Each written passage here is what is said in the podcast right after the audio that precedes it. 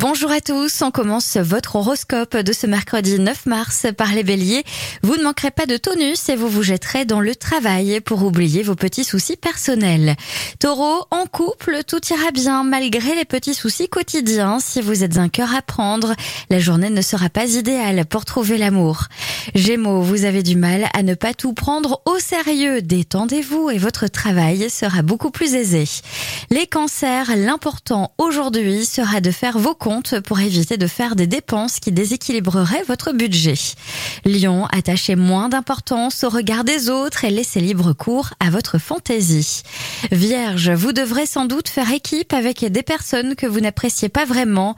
Il faut parfois savoir faire preuve de souplesse.